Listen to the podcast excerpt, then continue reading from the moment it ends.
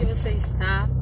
E o seu planejamento para o ano que vem? Não vai me dizer, não vai me dizer que você faz parte da turma que só começa a fazer uma listinha do que você quer que aconteça lá no dia 31 de dezembro. Ou então no dia 1 de janeiro. Ou então você faz parte daquela turma que está tão desanimado com 2020 que prefere nem planejar nada para 2021. Eu sou a Tati Nobre, estamos no Você Bonita Bem Feliz. E eu quero mudar você de turma. Bom, vamos lá. Primeiro de tudo, eu sei que 2020 foi um ano muito desafiador. Muito. Mexeu com o nosso emocional, com a nossa saúde, com a nossa estrutura. Mexeu com a maneira com que a gente estava acostumado a se planejar, a esperar as coisas acontecer. Mudou a maneira da gente estudar, trabalhar, se conectar, comemorar.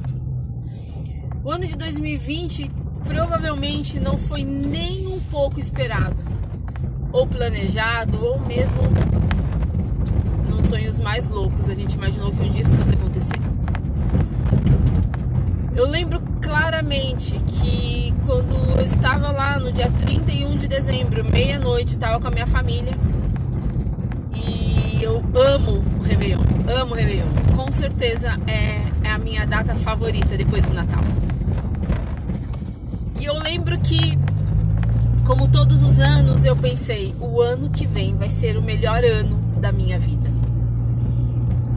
Como uma administradora de processos, eu eu fatalmente faço planejamentos e nem se eu aqui eu vou ser bem vulnerável com vocês para assumir que não são todos os anos que eu sento em novembro, faço o meu planejamento do que eu quero que aconteça no ano seguinte. É, Muitas vezes eu deixo para fazer isso realmente ali no final do ano. Mas eu já tenho alguns macetes, já tenho algumas malícias, já tenho alguns planejamentos em andamento, então isso acaba não sendo tão prejudicial. Mas há muitos anos eu comecei a entender, quando eu comecei a fazer as minhas listas de desejos para o próximo ano, e eu comecei a analisar porque algumas eu não conseguia realizar isso me deu alguma certa experiência, algum know-how para entender que você não vai dar um check na sua lista inteira de ano novo. E algumas, alguns itens dessa lista a gente não consegue concluir porque simplesmente não é a hora, porque não é o momento. Mas alguns deles a gente não consegue porque a gente não é intencional o suficiente para trabalhar nos processos para que ele aconteça.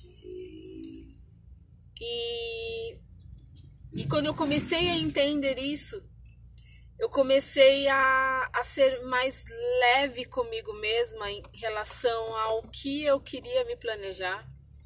E aí meu planejamento já não estava mais voltado em ser perfeita e rápida, mas sim estar num avanço contínuo, né? E me programar não só para as coisas para o ano seguinte, mas onde eu quero estar daqui 5 anos, daqui 10 anos. E conforme você vai fazendo o planejamento, você vai pegando alguns macetes, algumas ferramentas que funcionam, né? Então é aquela história, você erra, vai errando, errando, errando até você conseguir acertar. E depois você acerta, fica fácil, fica simples e você consegue ajudar outras pessoas. E mas voltando lá o ano 31 de dezembro, o ano de 2019, eu lembro que na virada do ano eu pensei o que eu penso todos os anos: o próximo ano vai ser o melhor ano da minha vida, o melhor ano já vivido. E aí eu comecei a entender que todos os anos eu faço essa mesma afirmação. Não importa o que eu tenho escrito na minha lista de coisas que eu quero fazer no ano seguinte, nos hábitos novos que eu quero adquirir, na zona de conforto que eu quero quebrar e sair. Eu sempre tenho a mentalidade de que no próximo ano, aquele ano que está começando, ele vai ser o melhor ano da minha vida.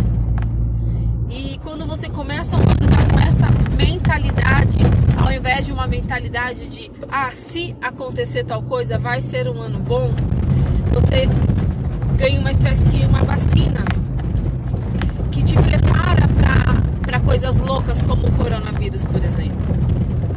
Eu estaria mentindo se eu dissesse para você que eu não me afetei com esse vírus. Pelo contrário, eu fiquei bem impressionada. O fato a possibilidade de, de ter a minha liberdade é, interrompida me deixa muito estressada. E quando eu fiquei sabendo que a gente ficaria em casa sem poder sair, aquilo me trouxe um certo desconforto. E eu pensei, eu não acredito que a gente vai ficar um mês assim. Eu não acredito que a gente vai ficar um mês tendo que usar máscara. Eu não acredito que a gente que ficar um mês sem ir na casa da minha mãe e da minha sogra. Eu não acredito. E eu nem sonhava que ficaria tanto tempo. Para resumir esse áudio, eu quero só que você entenda que é muito importante você se planejar para o próximo ano. Eu recomendo que você faça isso. Se você ouviu falar do Prepara Você BBF, foi um sucesso, mas você ainda tem oportunidade de, de montar uma turma e fazer um Você BBF aí só para sua galera, ou então um Você BBF exclusivo só para você, onde eu dou dicas de como se planejar, dou dicas de do que você planeja, dou dica do porquê se você não sonha você é um egoísta, te ensino, dou dica não, te ensino e te ajuda então a voltar a sonhar, te ajuda então a, a pegar a chave da sua vida novamente planejar, porque sim é necessário, e te dou ferramentas para que você consiga planejar, agir e realizar. Mas se eu pudesse deixar uma mensagem aqui, se vocês quisessem esquecesse de tudo as outras coisas que eu disse nesse áudio, todas as outras coisas, é não importa como é a sua lista, que tamanho ela tem, se ela tem um item, três itens, mil itens. Tenha um plano bom e cumpra até o final. E principalmente, que a sua mentalidade seja: não importa o que aconteça, o ano que se inicia vai ser o melhor ano da minha vida. Porque é, nós estamos melhores a cada ano. Com os desafios, crescemos. Nas dores, evoluímos, aprendemos. E nas alegrias, a gente se inunda de amor e de felicidade para vencer tudo aquilo que precisa. Um beijo grande até o próximo áudio.